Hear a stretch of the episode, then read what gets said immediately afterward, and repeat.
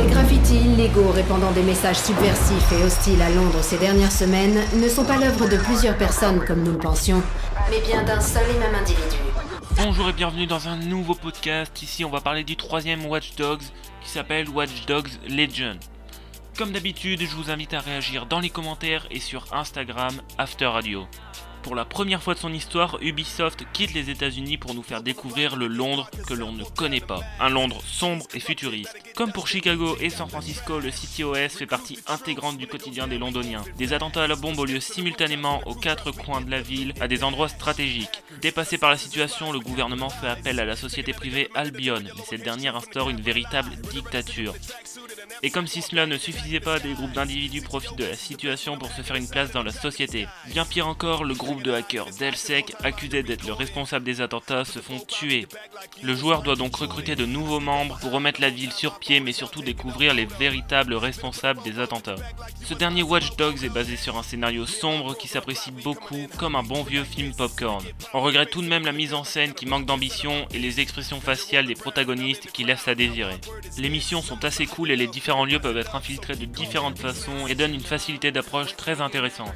Autre point positif, l'ambiance sombre est présente en permanence, surtout la nuit avec les façades des bâtiments en réalité augmentée. Si vous regardez vers le ciel, vous verrez certainement que vous êtes surveillé par de nombreux drones, et même si visuellement on se prend pas une claque graphique, c'est quand même très joli. On va maintenant parler de la principale promesse du jeu qui était de pouvoir incarner n'importe quel personnage. C'est un pari osé mais réussi car il est possible de faire recruter ou même de faire révolter n'importe quel personnage que l'on croise. Chaque personnage a ses points forts, ses faiblesses, son âge, sa santé, ses capacités. Les personnages ont également leur propre véhicule et leur propre tenue qui leur permettra d'entrer dans une zone interdite. Sachez concernant ces personnages que le recrutement est logique. Si un passant vous empêcher un gendarme de tabasser un civil, il sera plus propice à rejoindre votre par contre, si vous tuez un de ses proches ou quelqu'un qu'il connaissait, il pourrait se venger en kidnappant une de vos recrues. Comme vous vous en doutez, comme on joue tous les personnages, il n'y a pas cette relation joueur-héros que l'on peut avoir dans les autres jeux, c'est-à-dire qu'il n'y a pas cette sensation de proximité.